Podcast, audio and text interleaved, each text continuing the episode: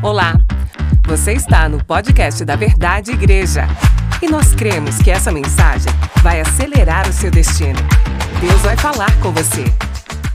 Obrigado, Jesus. Então vamos lá. Um novo tempo. Você pode dizer isso comigo?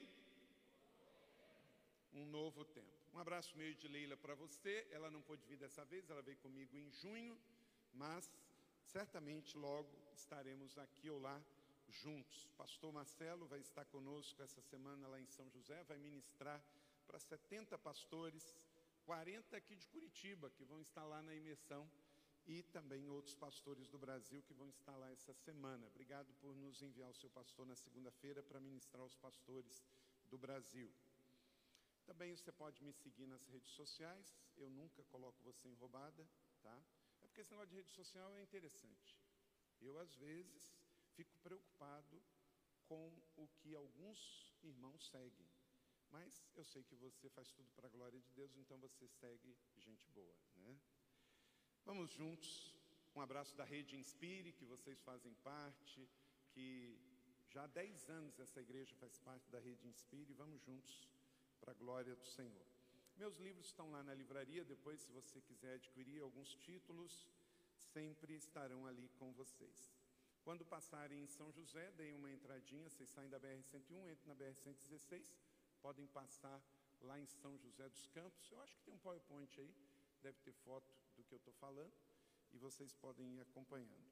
E aí cheguem lá no Campus Colina, da igreja da cidade. É uma igreja da verdade também, não é? Não é? É claro. Como vocês são da cidade, não é? Eu não estou falando para a igreja do mato, eu estou falando para a igreja da cidade.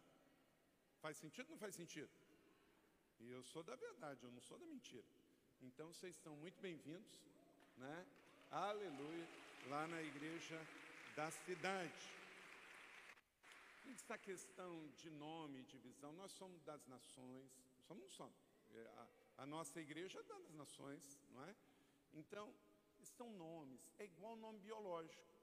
Temos famílias diferentes com nome diferente, igreja tem nome diferente mas nós somos todos do rei, do reino e da noiva. Aleluia. Diga, em Cristo, eu sou do rei, do reino e da noiva. E um dia, gente, estaremos todos juntos, todos os povos, línguas e nações, adorando diante do Cordeiro, dizendo: Santo, Santo, Santo é o Senhor dos exércitos, por todas as nações, por todas as gerações, para sempre, sempre. Amém. Você que está na internet nos acompanhando, que pena que você não veio, mas a gente, por misericórdia, chegou até você pela internet. Mas aí você vem fazer a marcha da conquista amanhã e vem celebrar com a Jéssica Teite à noite, com o pastor Nini e o pastor Fabiano amanhã, e vai ser bênção demais. Ok? Vamos lá. Um novo tempo. Pai, fala conosco, em nome de Jesus. Amém. Filipenses capítulo 4, verso 4, lê comigo, está aí no multimídia. Alegre-se sempre no Senhor, novamente direi Queridos, é um novo tempo. Se não tivéssemos uma palavra apostólica como esta, nos chamando a um renovar, sem dúvida alguma, que não haveria sentido de pensarmos num novo tempo.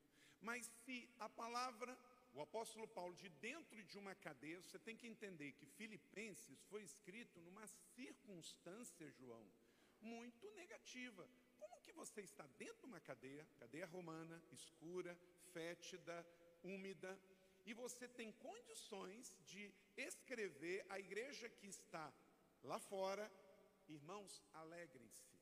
Exatamente como estamos vivendo hoje no mundo e no Brasil. Passamos adversidade, sim, choramos com os que choram, afinal de contas, 615 mil brasileiros morreram com a pandemia. 4 milhões e meio de pessoas no mundo morreram. Porém, a nossa fé não está voltada para a morte, a nossa fé está voltada para a vida. O apóstolo Paulo ele escreve: em meio à adversidade, ele está preso, mas a sua fé não está presa. Ele está no momento negativo, mas ele não está negativo. Então ele diz à igreja: alegrem-se. E esta é a mensagem da verdade. É por isso que essa casa de uma maneira extraordinária, queridos, como o seu pastor falou, em cinco meses. Em cinco meses era uma probabilidade, cinco meses depois é uma realidade. Por quê? Porque nós não estamos em cadeias.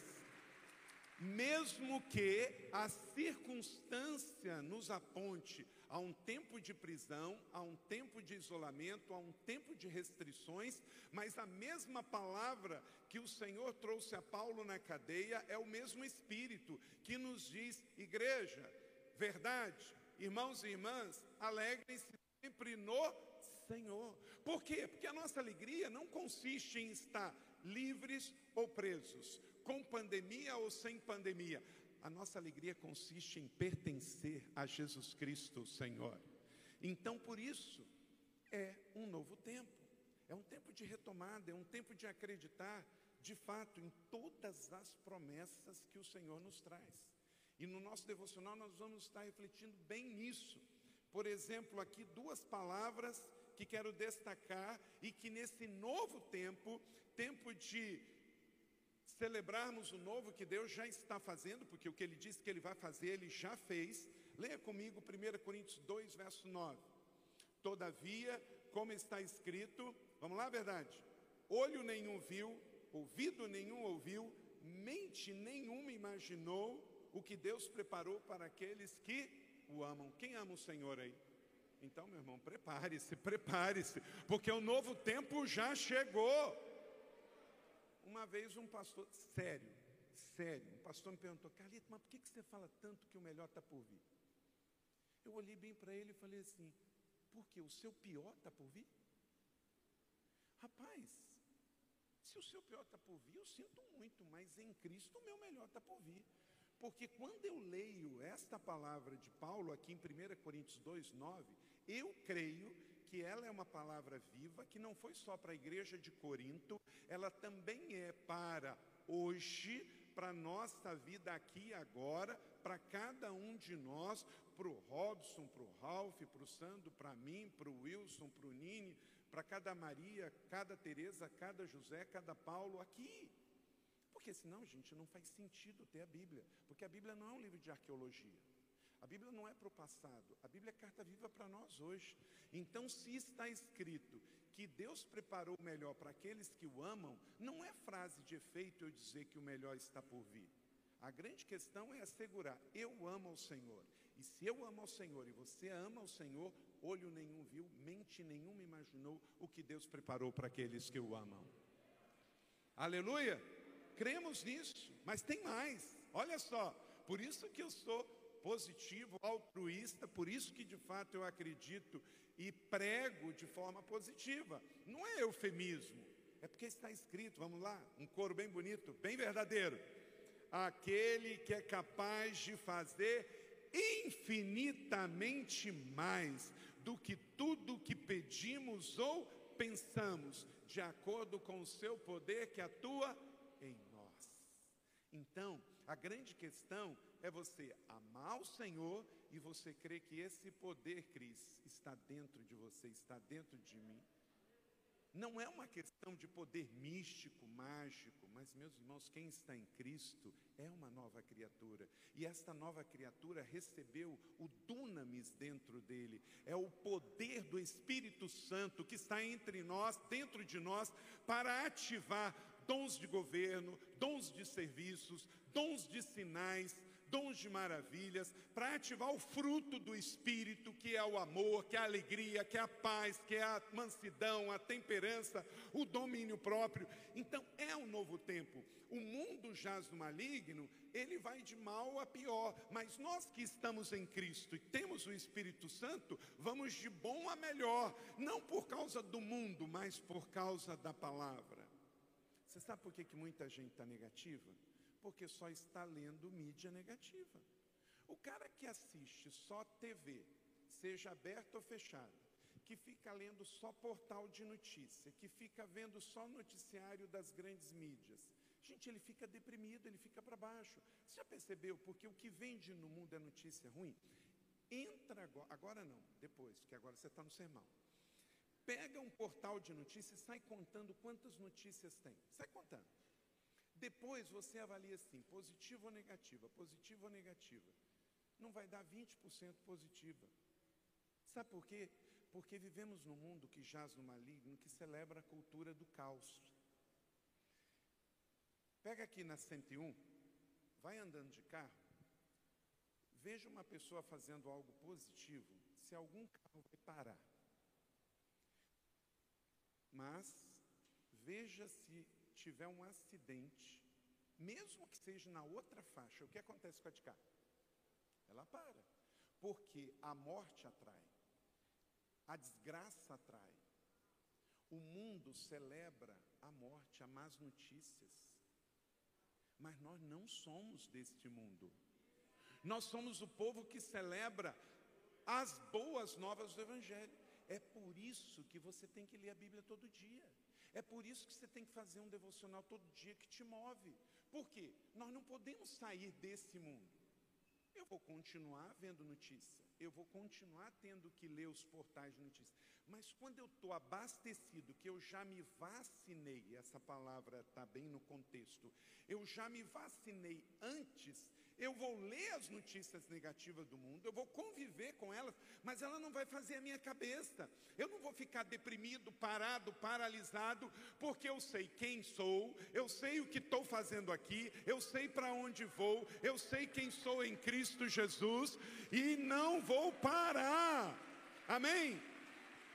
Então, alimente a sua vida espiritual interior primeiro, mente, coração, para que você conviva com este mundo, mas não seja dominado por eles. Eu sou natural do estado do Rio de Janeiro, eu nasci em Macaé. Então, o tráfico entre Macaé e cidade do Rio de Janeiro, capital, eu fiz muito, porque eu nasci em Macaé, mas minha família sempre vinha ao Rio de Janeiro, e a gente vinha de ônibus ali, pegava a aviação 1001, Macaense, atravessava a ponte Rio-Niterói, e sempre me chamou a atenção que quando a gente ia chegando em São Gonçalo, um cheiro assim de mangue, fedido, invadia o carro, o ônibus. Parecia que alguém fez o que não deveria ter feito. E entrava aquele cheiro ruim. E eu sempre olhava pela janela e eu via garças, garças branquinhas. E sempre me chamava a atenção o mangue sujo, o cheiro ruim mas eu observava uma coisa, isso eu tinha seis, sete, oito anos, nunca mais esqueci. Você nunca viu uma garça suja. Ela estava no ambiente sujo, no mangue sujo, mas ela conseguia caminhar ali no meio daquele mangue sem sujar suas penas brancas. Se você chegasse a ver uma garça suja, é porque ela estava doente mas normal, saudável, ela conseguia tirar o melhor do pior. Assim é a nossa vida, querido. O mundo jaz no maligno, o mundo vai continuar fedendo, mas nós estamos aqui. Aqui a gente tem que trabalhar, aqui a gente tem que estudar, aqui a gente tem que casar, aqui a gente tem que tirar o nosso sustento, aqui a gente tem que tentar mudar a realidade. As suas vestes já foi lavada pelo sangue do Cordeiro, estão brancas como a neve. Pise no mundo mas não se contamine no mundo. Tire o melhor do pior, viva, conviva, mude realidade. É um novo tempo para você mudar realidades. A ilustração da realidade da mudança da liberta é muita coisa para nós, gente. Em cinco meses houve uma mudança de ambiente, houve uma mudança de atmosfera, houve uma mudança de realidade ministerial. É claro que você pode pegar isso para a sua vida. Nós estamos no último mês do ano, mas ainda não acabou. Tem promessa de Deus sobre a sua vida, tem ações de Deus, então ore, jejue, busque, creia, declare, trabalhe, opere, creia que em 30 dias muita coisa pode acontecer. Deus não acabou ainda o que ele começou na sua vida, em nome de Jesus. Creia, ative o profético. Em uma semana, muita coisa pode acontecer comigo assim, ó, de repente. Ó, de repente. Uma situação no seu casamento pode mudar, na sua casa, o emprego, o trabalho, aquela ideia, ainda nesse ano. E imagina, o novo está chegando, é novo tempo, novo de Deus. Então, de fato, eu quando eu leio a Bíblia, eu sim posso dizer que os meus melhores anos estão por vir. Quando eu leio a Bíblia, eu vou abastecer a minha alma. Quando eu leio a Bíblia, eu me vacino diante do negativismo desse mundo. E por isso eu amo as cartas do apóstolo Paulo, sejam as apostólicas ou sejam as pastorais, porque elas injetam em mim esta palavra rema, esta palavra viva. Alegre-se no Senhor, creia que olho nenhum viu, creia que Deus quer fazer infinitamente mais do que você pensa, do que você imagina. Se você sonha grande, aleluia, mas o teu Deus já construiu o que você está sonhando, aleluia.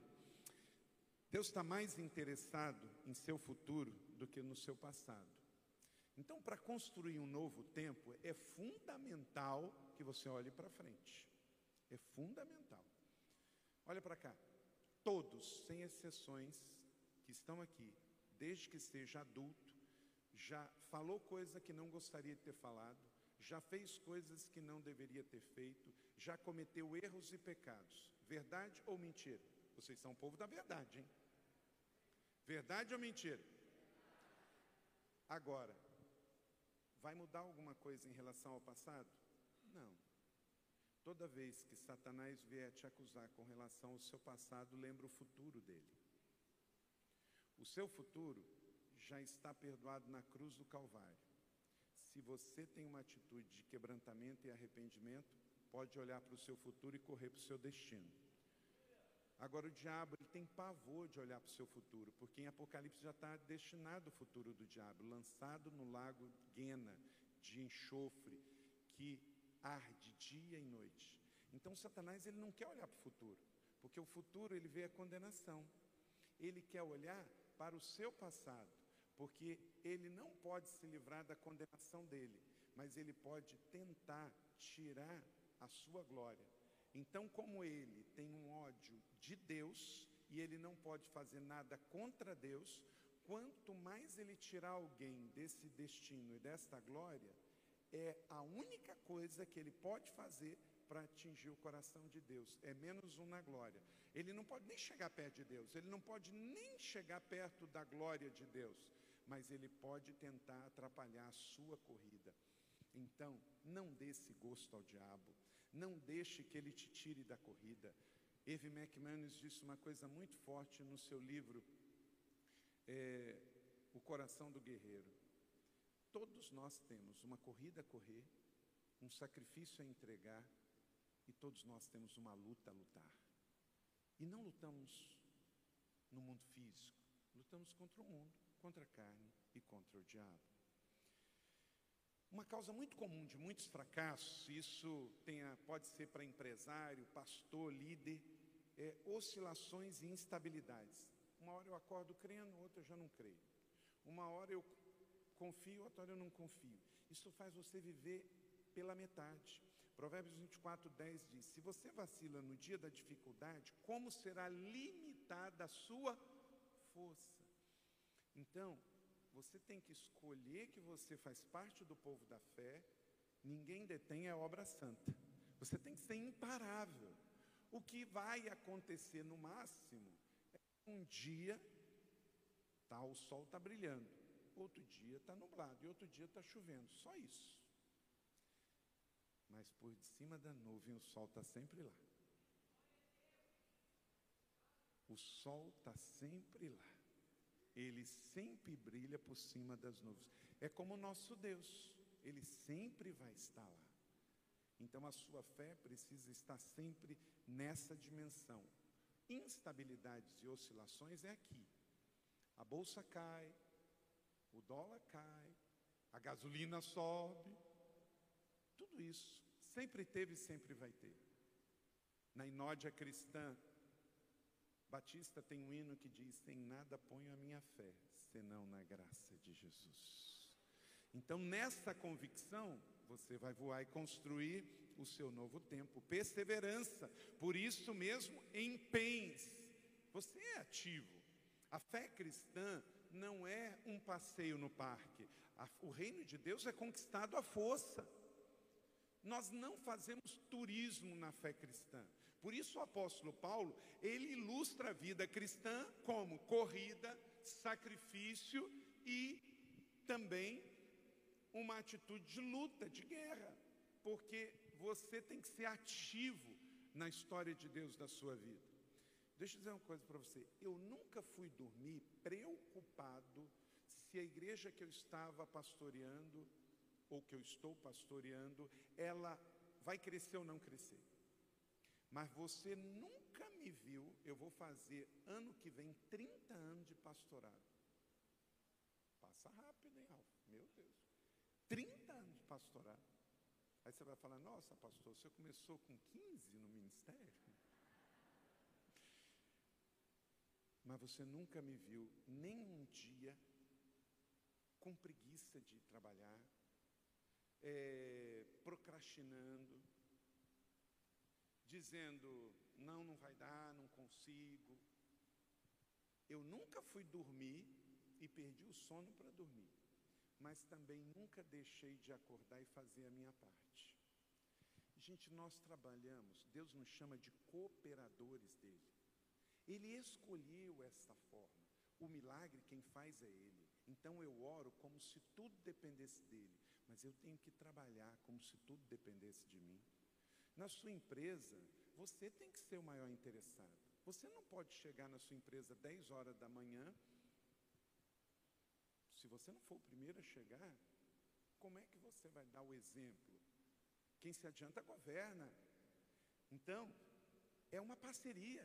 Deus vai agir no sobrenatural, mas você age no real. Você trabalha, você limpa, você arruma, você chega junto. Porque você escolheu trabalhar com Deus. E não é questão de sociedade, não. Eu já mudei essa palavra há muito tempo. Antigamente eu falava. Não, é Deus é o nosso sócio. Conversa. Quem é que é empresário? Tem vários. Se você algum dia diz que Deus é o seu sócio, pede perdão, esquece, fala que você falou isso no dia da imaturidade. Deixa eu dizer uma coisa: Deus não quer ser seu sócio coisa nenhuma, porque Ele é seu dono. Amém? Você pegou? Entendeu? Como é que Deus vai ser o seu sócio se Ele é dono da sua vida? Você é o dulos dele. Então, todo dia que você chegar na sua empresa, puxa a sua cadeira ao fazer o seu devocional e diga: Senhor, senta, porque aqui a casa é sua, tanto essa quanto essa. Aleluia. Amém. Isso faz toda a diferença. Então, quero te dar alguns princípios aí para você aplicar a sua vida aqui na igreja, mas também no seu ministério, na sociedade lá fora todo dia. Porque, querido, pega a palavra, pega a oportunidade. Não é novo tempo apenas para a igreja Verdade que liberta, mas também é novo tempo para a sua vida, para a sua família, para os seus negócios, para o seu ministério. Ou oh, oh, olha para cá. Toda vez que Deus trouxer um alinhamento do céu sobre a igreja, aplica esse alinhamento na sua vida. Aplica para o seu negócio, para o seu ministério, para tudo que você for fazer. Sabe por quê? A igreja não é um lugar para frequentar, é uma família para pertencer. A igreja não é um lugar que você vai, é um lugar que você pertence. Então você tem a sua família biológica, glória a Deus, mas você tem a sua família espiritual. E o que Deus disse para a sua família espiritual, você aplica na sua igreja, vai debaixo dessa bênção. Você não está indo numa família espiritual que está te ensinando que está errado, está te colocando para baixo. Pelo contrário, olha onde você está hoje. Você está, ó, como é que o pessoal faz? Né? Assim. Aponta para onde? Vamos fazer comigo, vamos lá, vamos lá, vamos lá fazer? Então, é para o céu que você está indo, querido. O seu destino é avançar, é crescer. Lá na igreja, eu gosto muito dos ministérios que a gente não dá nome para dar nome. Então, nosso ministério infantil, ignição. O que, que nós estamos dizendo com ignição? Nós queremos colocar combustível para que essa criançada suba. Juventude é leve. Estamos colocando para subir, elevar lá em cima. Diamante, terceira idade.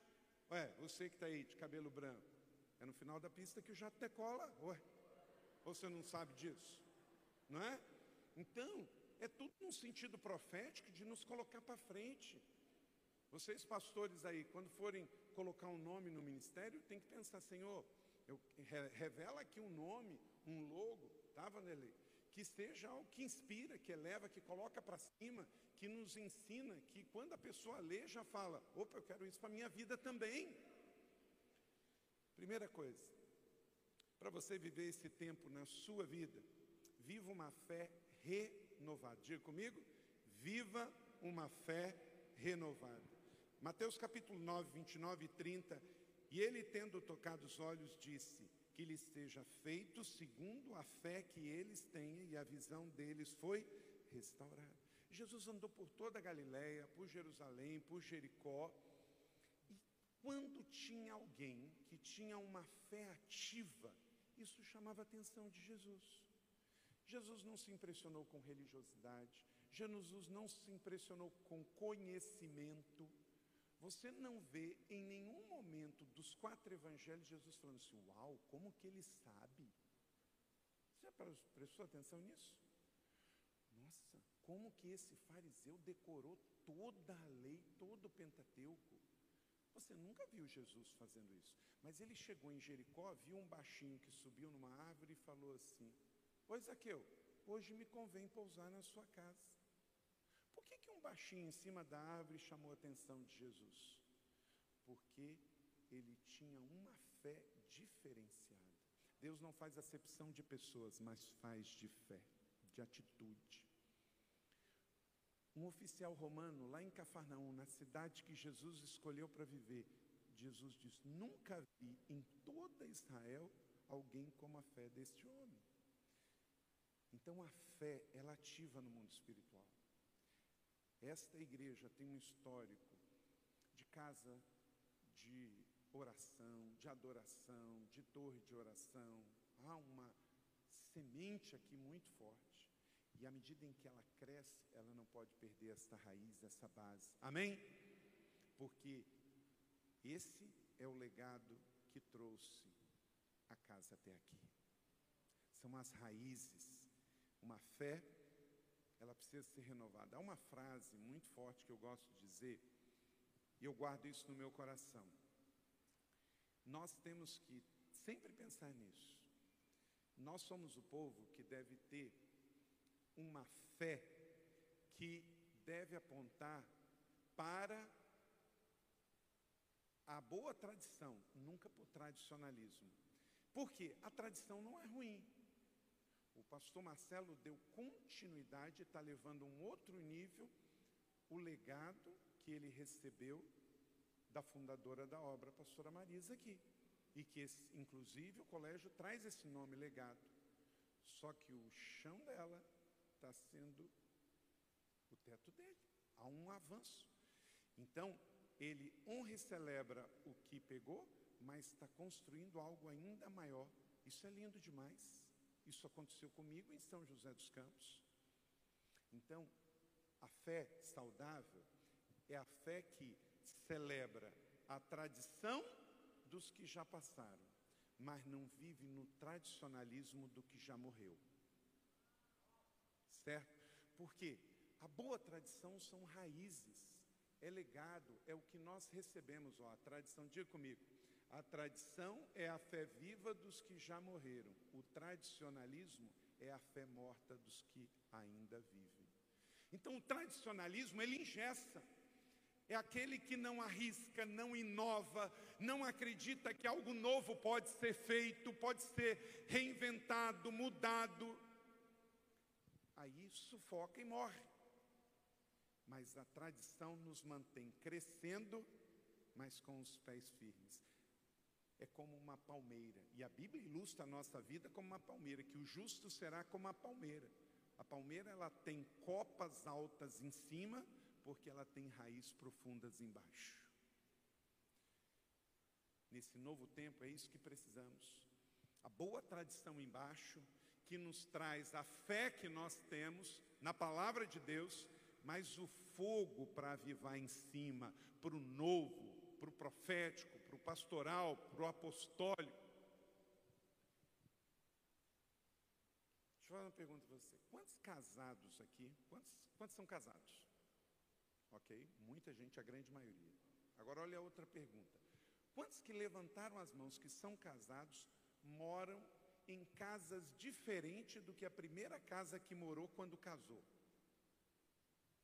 Quase todo mundo. Quase todo mundo. Por quê?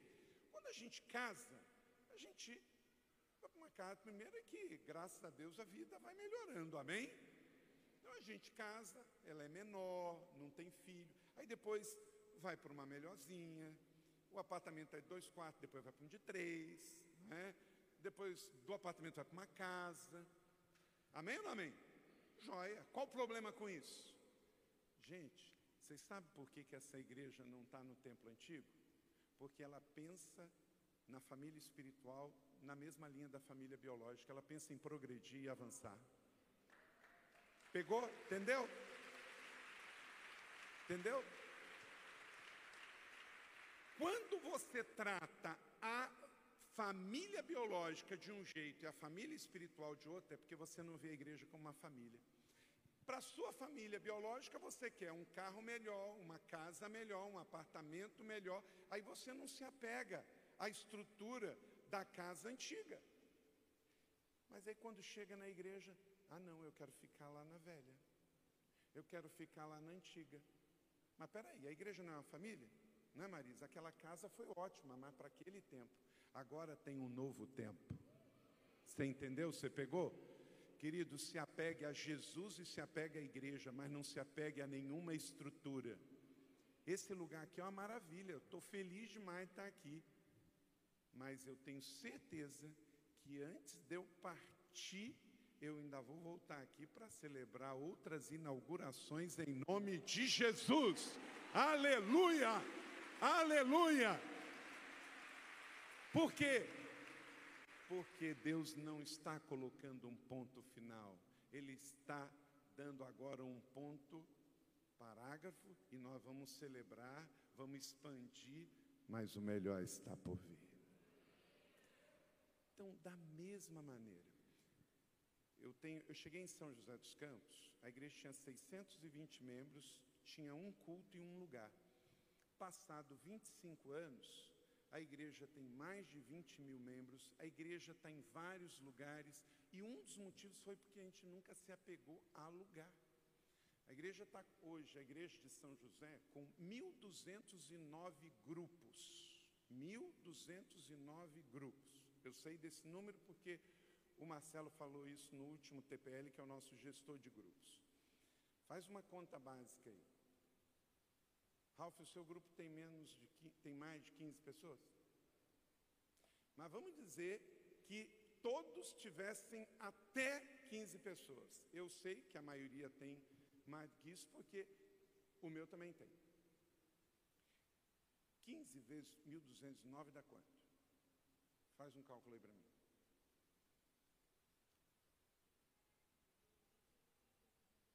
Dezoito mil? 135. Você é bom de ciência, hein? Top.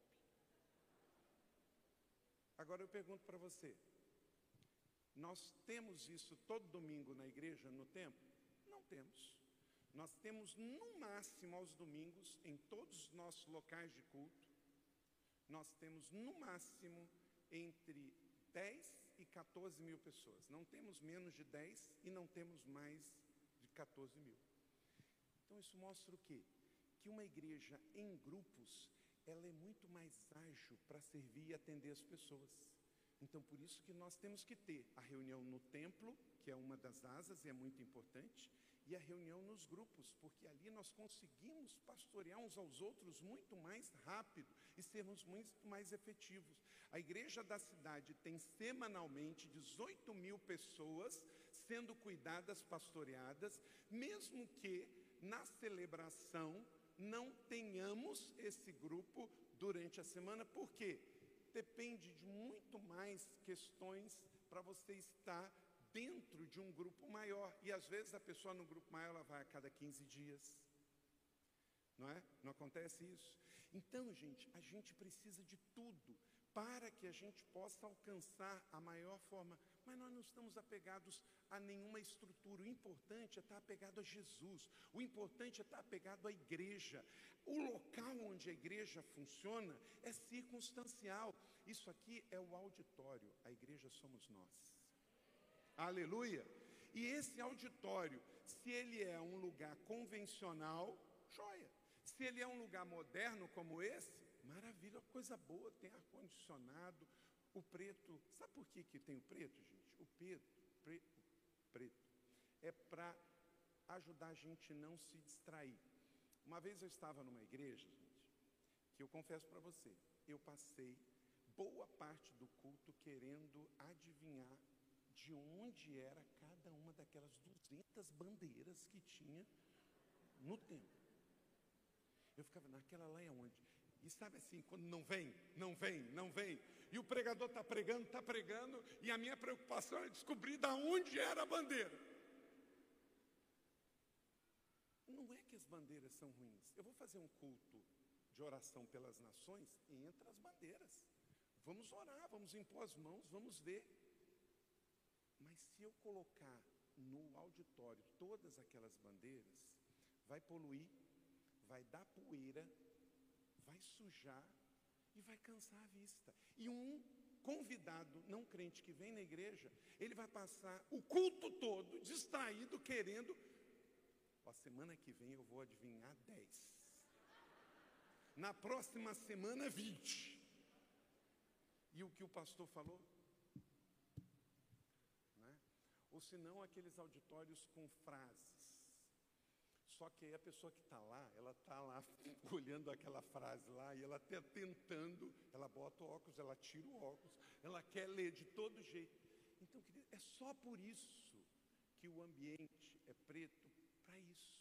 É para que a atenção seja dada ao que está acontecendo aqui, seja a palavra, o louvor, tudo tem um propósito. Não é uma questão de ter preto ou não ter preto é uma questão de praticidade, é uma questão de estarmos focados no que está acontecendo. Você lembra que no passado, as igrejas tinham um monte de cadeira aqui na frente? E aí ficava assim, um monte de gente aqui. Pastor Wilson deve se lembrar, né? Aí, a unção também era revelada pelo tamanho da igreja. Se fosse mais alta a parte do encosto e os bancos, tivessem braço, quer dizer que o ungidão sentava ali. Os outros recebiam menos. Mas o que acabava acontecendo, gente? O pregador está pregando aqui. E ali atrás, teve necessidade de alguém falar uma coisa com o outro.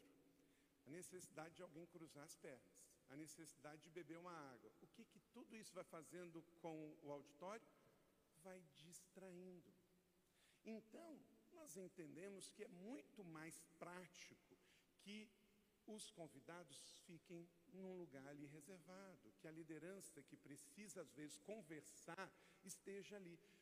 Tudo é feito com um propósito, seja não ter as cadeiras aqui, seja o auditório escuro, com um propósito de melhor glorificarmos a Deus e servirmos melhor as pessoas. Amém? E assim nós vamos, não é feito. Eu acompanho o seu pastor. Eu sei quanto que ele ama Jesus, eu sei o quanto ele é fiel à sua esposa, quanto que ele é fiel a vocês. Um homem que está preocupado em levar esta igreja rumo aos melhores anos. Gente, tem muito, infelizmente, como o apóstolo Paulo disse em Coríntios, tem muitos falsificadores da palavra de Deus por aí. Já tinha nos dias de Paulo e tem nos dias de hoje, e só aumentou.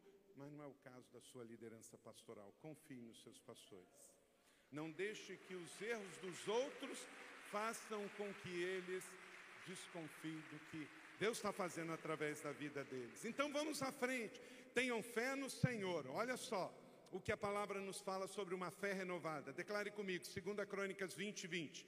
Tenham fé no Senhor, o seu Deus, e vocês serão sustentados. Mas tenham fé nos profetas do Senhor e vocês terão vitória. Então são as duas coisas. Você não precisa ter uma em detrimento da outra. Você tem fé em Deus para salvação e você honra e tenha fé na tua liderança para que você tenha o quê? Prosperidade. São duas coisas diferentes. Só quem salva é o Senhor. Então você tem fé no Senhor porque só Ele salva. Amém? Mas você honra a sua liderança, você confia na sua liderança e aí você tem prosperidade. Porque você aplica a fé naquela palavra que foi liberada para a igreja, mas que também ativa a sua vida e os seus negócios. A fé não envelhece, pelo contrário, ela precisa se renovar. Vamos lá. Segundo, tire lições dos erros do passado. Todos nós aqui já cometemos erros. Eu vim falando com o Marcelo dois erros que eu cometi na minha administração na igreja que se fosse hoje eu não faria, mas no passado eu estava em outro momento, com outra realidade, cometi. Agora, graças a Deus, Deus me permitiu o tempo de avançar e ter mais acertos do que aqueles erros, para que eu não ficasse limitado e parado. Mas todos nós erramos, e isso é também importante para nos lembrar que somos humanos, mas o Senhor é soberano. Então, tire lições dos seus erros do passado, para que você saiba que está no novo tempo. Jó 13, 23. Quantos erros e pecados cometi? Mostre-me a minha falta e o meu pecado. Jó, um homem extraordinário, mas também que tinha os seus erros e as suas falhas, como eu e você. Porém, Provérbios 28, 13, é só você não ficar no erro e no passado. Mas quem confessa e os abandona encontra o quê? Misericórdia. A tranquilidade evita grandes erros. Eclesiastes 10, 4. Luiz Vaz de Camões, dos maiores escritores português, diz: jamais haverá ano novo se continuar a copiar os erros dos anos velhos. Então, Deus já está fazendo algo novo, eu já vi, já gostei, estou indo para lá. Aleluia! Não fique com seus erros do passado. Três, para você viver o novo tempo em sua vida, avance sempre para frente. Parece redundância, mas não é. Tem gente, infelizmente, andando para trás. Hebreus capítulo 12, 1 e 2, livremos-nos de tudo que nos atrapalha e também do pecado. Eu gosto dessa expressão porque diz, livremos do que nos atrapalha, porque nem tudo que nos atrapalha é pecado. Visão pretérita nos atrapalha de avançar, e isso não é pecado. Negativismo. Uma pessoa negativa não quer dizer que está em pecado, mas ela tem dificuldade de avançar. Então, livre-se de tudo isso, tire a sujeira da sua pista. Rick Warren diz: não existe nada que você pode fazer para mudar o seu passado, todavia, suas decisões e posturas no presente vão fazer o seu futuro. Então, não deixe que essa tirania do passado te roube a sanidade para o presente e para o futuro. O apóstolo Paulo também diz em sua carta de Efésios 4, 23, a serem renovados no modo de pensar. Então, meu irmão, se você tem pensamento pretérito, cabeça fechada. Não aceite isso. Diga, Senhor, renova minha mente, abra minha mente, não é? Para que você possa avançar. Como é que você vai avançar? Estava conversando com o pastor Vanderlei lá de Balneário de Camboriú, ele e a sua esposa. Eles estão no terceiro lugar da igreja, mas já estão pensando no quarto. E um lugar ainda maior. Então pensa em crescimento, em progredir em avançar, é para frente que se anda literalmente. Então, renove a sua maneira de pensar. Você não precisa, para isso, é, mudar o seu estilo de ser, sua personalidade. Você gosta de ser assim, do jeito que você é? Ok. Deus ama todo mundo, celebra a diversidade. Ok, você não precisa platinar o cabelo para pensar diferente. Tá? Você pode pensar diferente é, nada quem. Eu, eu, eu, esse dia me falaram assim: Nossa, Carlito, você deixou o cabelo crescer? Eu falei assim: Verdade, eu deixei, mas eu estou legal. Agora dizer o seguinte: se eu pintar de pretinho, pode chamar que eu estou mal. Pode, pode chamar alguém que eu estou mal. Sabe por quê? Respeito se você é homem tenho mais de 60 anos e pinto cabelo de pretinho. Mas deixa eu dizer o seguinte: nós estamos numa época que, se você quer servir as pessoas, seja o mais natural possível. O problema do pretinho para um pastor que já está com seus cabelos brancos você está querendo dizer uma coisa que não existe mais. Tudo bem, você pode fazer isso por gosto e preferência, mas quem não te conhece vai estar tá fazendo uma outra leitura. Vai estar tá fazendo uma leitura que você está fugindo de uma fase, de uma estação da sua vida. E a melhor coisa é você celebrar a estação que você está vivendo. Amém? Celebre a estação que você está vivendo. Então, considere isso, seja o mais natural possível. Nós estamos numa época do minimalismo, o menos está sendo mais. Para que você possa, até com isso, tirar um pouco de peso de tentar passar uma coisa que não é verdade. Avance sempre para frente. Quarto, nunca se apoie na sua própria capacidade. Deus nos deu habilidades extraordinárias, mas nunca esqueça que Herodes morreu comido de verme lá na Judéia porque não deu glória a Deus. Pedro disse, com toda a sua expertise, João 21, 3, vou pescar, disse Simão Pedro, e ele disse, nós vamos com vocês. E eles entraram no barco e naquela noite não pegaram nada. Pedro era um pescador expert, ele sabia pescar. Então ele chegou e disse: agora vou pescar. Ok, foi, pescou e não pegou nada. Agora, muito interessante, quando o Senhor falou assim: lance do lado direito. O barco era o mesmo, o mar era o mesmo, a noite era a mesma, só que uma coisa é, ele foi na força do braço no seu expertise, não pegou nada. Quando o Senhor falou. Gente, o barco daquele tempo, se você for lá em Israel com, comigo, com o Ralph, na próxima viagem, com o seu pastor, né, daqui a um tempo vai fazer outra viagem, deixa passar essa pandemia aí, o pastor Marcelo. Uma, um barco dos dias de Jesus, gente, a distância é isso aqui, ó. Lá em Israel você vai e vai ver um. Aqui, ó. Tem lógica, Marcelo, o peixe está desse lado e não está desse lado? Não tem. Nós não estamos falando de um petroleiro que tem uma distância de 50 metros de largura. Aí sim, pode ter um cardume aqui e lá não. Mas 3 metros? É. O que, que Jesus estava ensinando ali? Se você vai na força do seu braço, você pode passar a noite inteira e não pescar nada. Mas se você vai debaixo de uma palavra, você vai puxar redes com 153 grandes peixes. Então ande debaixo de uma palavra. Deixa eu dizer uma coisa: se você vai tomar uma decisão esses dias, até o final do ano, e você não tem uma palavra, não tome a decisão. Só tome a decisão depois que a palavra chegar. É para sair? Só sai se Deus trouxer a palavra. É para ficar? Só fique se Deus trouxer a palavra. É para fazer aquele negócio? É para fechar aquele negócio? É para mudar de país? É para mudar de cidade? É para abrir empresa? É para fechar empresa? Não faça nada sem uma palavra.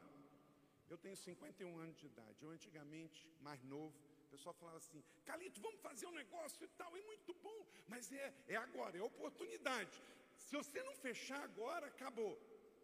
Hoje, com 51 anos de idade, quando alguém vem assim para mim, peraí, eu posso pensar um pouco? Não, não, tem que ser agora. Eu posso orar um pouco? Não, não, tem que ser neste exato momento. Mas já está feito. Porque você começa a ponderar um pouco mais e se você não tem condições de fazer uma prova com Deus, ok? Deus deu uma visão para o Marcelo, ele conversou com pessoas, mas sobretudo ele conversou com o Senhor. Eu não tenho dúvida que ele só veio para cá porque Deus deu uma palavra. Certo? Nunca se apoie na sua própria capacidade, porque não é por força nem por violência. Você me dá mais cinco minutos aí? Quem me dá mais cinco minutos? Ô oh, povo generoso, 5, 10, 15, 20, 25, 30, ô oh, maravilha. Mas não vou usar tudo isso não. Agora, só para você não ficar preocupado, quem vai para Florianópolis hoje ainda sou eu. Então, você fica tranquilo que você está mais perto do que eu acho. Ok? Acredite em você mesmo, mas confie em Deus. Você pode dizer isso comigo? Acredite em si mesmo, mas confie sempre em Deus. Estude, peça ajuda, porque você nunca deve se apoiar no próprio conhecimento. Autoaperfeiçoamento, proatividade, comunicação efetiva, autorresponsabilidade, visão do todo, tudo isso é importante, mas o fundamental é confiar em Deus. Danilo Figueira disse: Não deixe que seus muros sejam seus limites. Confie em Deus e você vai ver além dos muros. Cinco, viva equilibradamente para ir mais longe.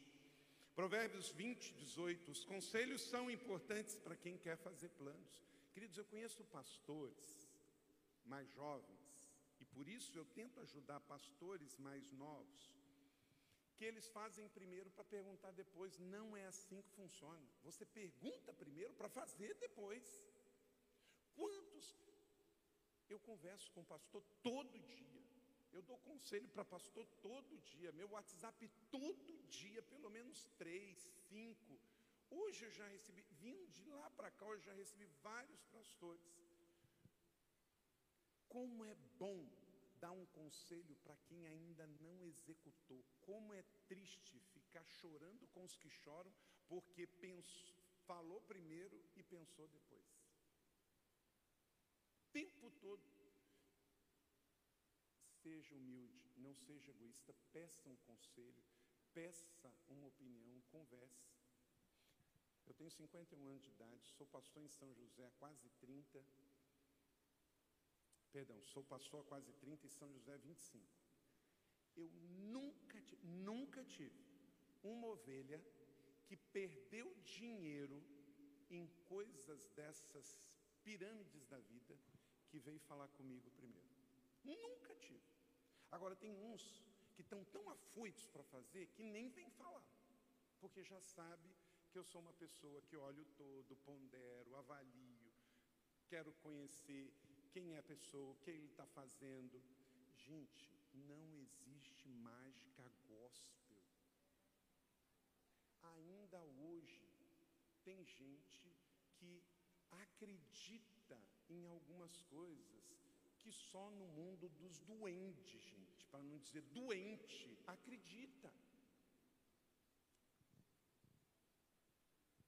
A instabilidade nos ajuda nisso. A prudência, a sabedoria. Então, converse.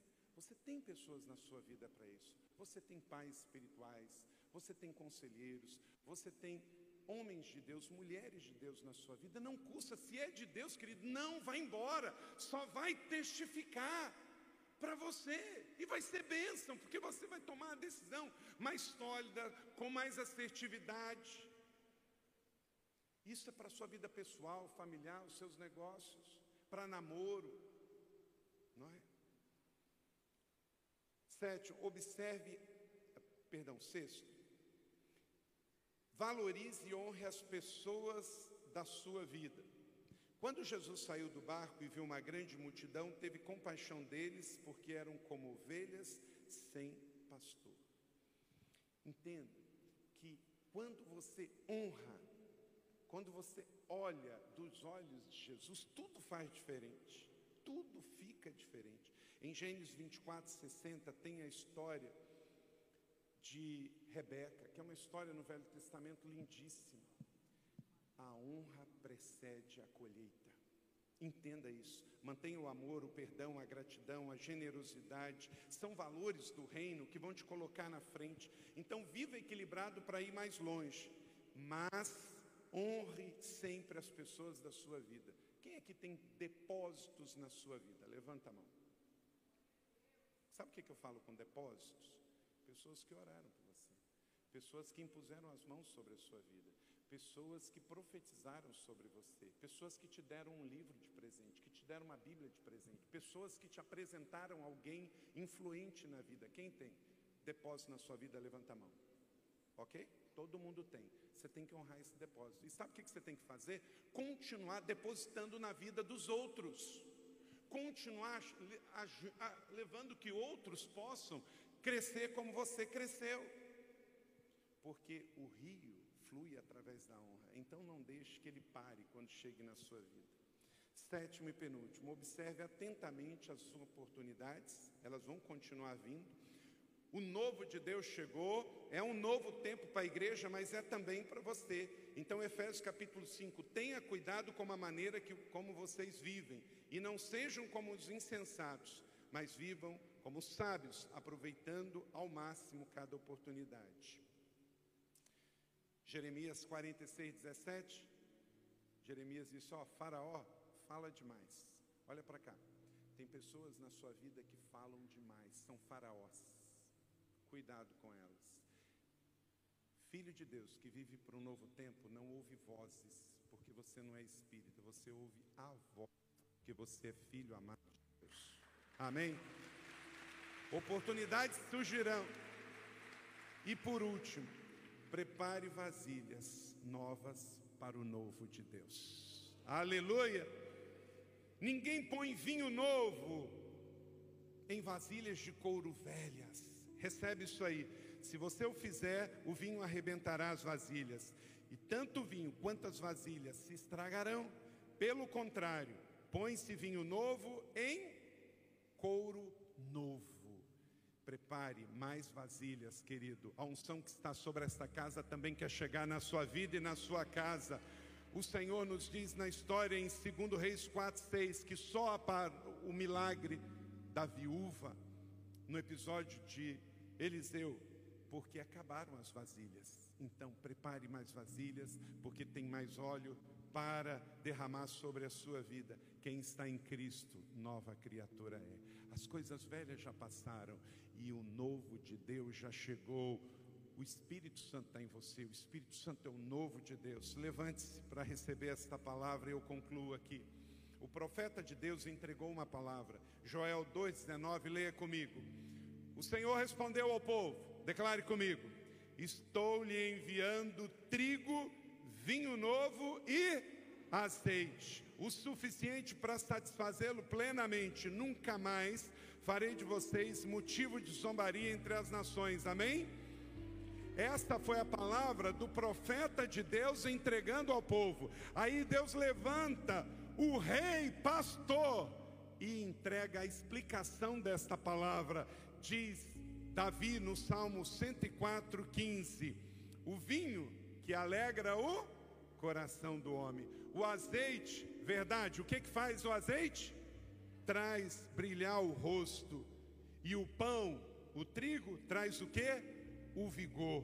Salmo 104, 15. O que Deus deu a Joel, Deus deu ao pastor rei Davi que explicou, querido, é um tempo novo, a igreja rompe em fé, cremos que o melhor de Deus e o novo de Deus está por vir, então receba o vinho que traz alegria, receba o azeite que traz a unção nova, receba o pão que traz o vigor, e você vai ter testemunho para dar de que o justo não mendigará o pão. Deus vai dar boa provisão, na boa medida, sacudida, calcada e transbordante. Amém?